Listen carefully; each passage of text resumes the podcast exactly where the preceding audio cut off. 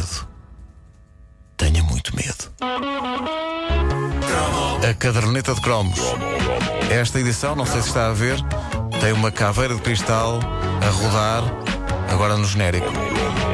Pois. E é uma oferta Seat Ibiza e TMN até já.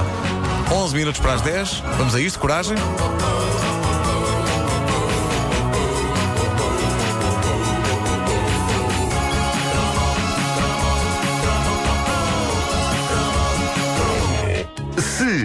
Toca a séries documentais da nossa juventude sobre o desconhecido, Carl Sagan era uma espécie de tio bonzinho que nos mostrava coisas bonitas sobre o espaço, já Arthur C. Clarke era um tio perverso cujas histórias nos tiravam o sono. Só posso agradecer aos responsáveis pela programação da RTP nos anos 80 o facto de terem optado por passar a mítica série O Mundo Misterioso de Arthur C. Clarke aos fins de semana pela hora de almoço. Lembram-se?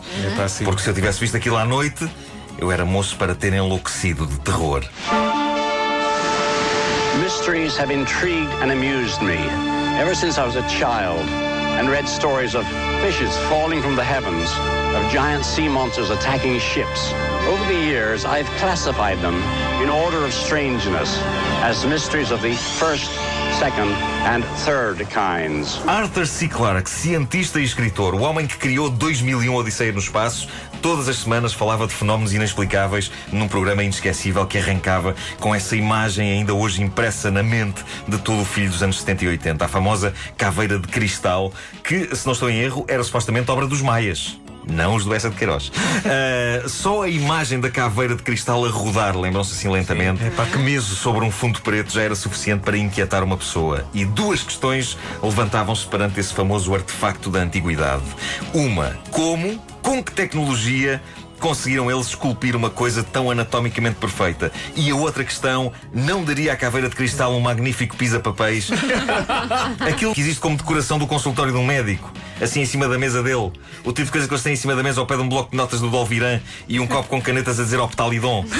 Sim, é igual. Eu acho que sim. A outra imagem clássica no início de cada episódio, a do próprio Arthur C. Clarke passeando à beira-mar, segurando uma sombrinha, lembram-se, com o típico ar de quem diz: É pá, já não preciso trabalhar mais na vida, vivo na maior numa praia do Sri Lanka e por isso posso entreter-me a meter medo a todos vocês como uns mortais entre uma mariscada e um mergulho.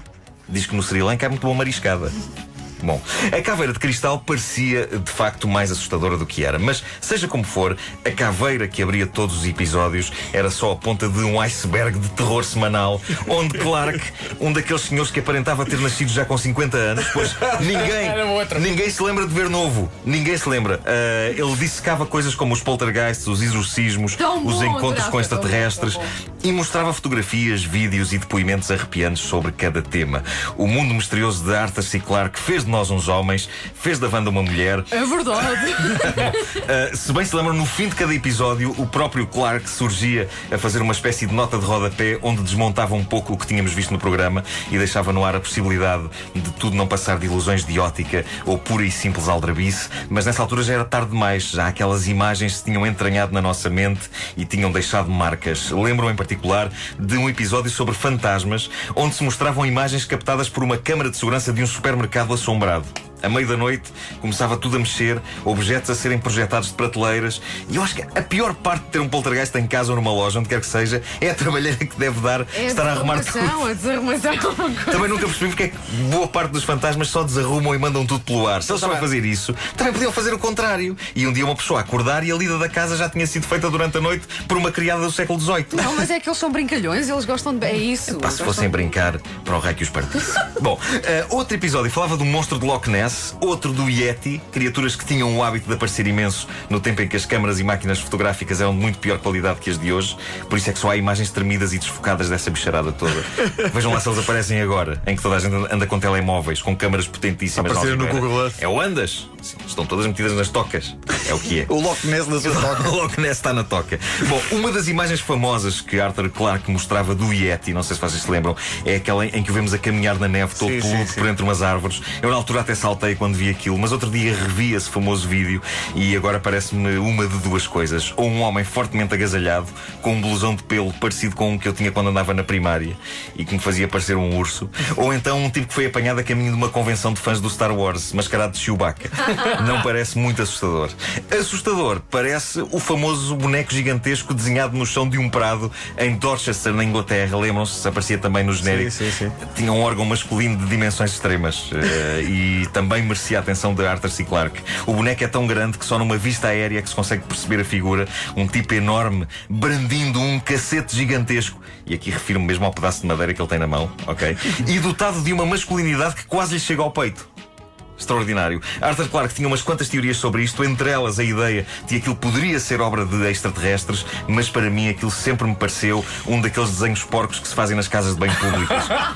o que prova que possivelmente aquela região de Inglaterra é o WC de alguma civilização alienígena e para o boneco ter aquele tamanho, imagina o tamanho da criatura que o desenhou. Ui. Com a breca. O Mundo Misterioso de Arthur C. Clarke foi uma das séries mais marcantes da juventude de todo o cromo da geração de 70-80. Foi mais uma magnífica fonte de assunto para conversa no recreio da escola. Chegar na segunda-feira à escola e contar o conteúdo do episódio desse fim de semana a uma colega que eu achasse gira e que não o tivesse visto, vê-la com os olhos arregalados de espanto perante as minhas descrições de encontros com extraterrestres e vídeos de fantasmas atacando supermercados à meia da noite, aquilo fazia-me sentir como se tivesse sido eu a viver esses acontecimentos na pele.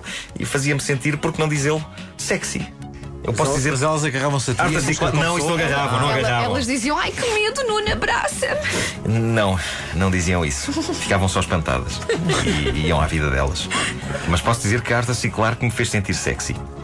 E segundo consta, há uns rapazes do Sri Lanka que também podem dizer o mesmo. Uh, Arthur Clarke morreu em 2008 com 90 anos, idade que ele parecia ter já nos anos 80, quando fez esta inesquecível série. Aliás, a única maneira de destrinçar a data de uma fotografia deste lendário autor é basicamente pela espessura das lentes dos óculos dele, que foi de facto aumentando à medida que os anos foram passando por ele. Se um dia tiverem de pôr por ordem uma série de fotos do Arthur C. Clarke, o meu conselho é olhem para as lentes. Não sei por que razão alguém vos pediria para ordenar fotografias do Arthur Clarke, mas nunca se sabe, um dia vocês estão desprevenidos, alguém vos telefona, para ordena-me essas fotografias do Arthur Clarke, aqui fica a dica. Olhem para as lentes. À medida que vai avançando, são mais grossas. Não digam que eu nunca vos dou bons conselhos. Nada. A caderneta de cromos com o Nuno Marco, disponível em podcast no nosso site, sempre com o apoio Seat Ibiza e TMN. Até já. Estão quase no fim os bilhetes para os espetáculos nos Coliseus, 15 de novembro em Lisboa e 27 de novembro no Coliseu do Porto. Quem não tem bilhete tem que se apressar mesmo, porque estão mesmo a desaparecer.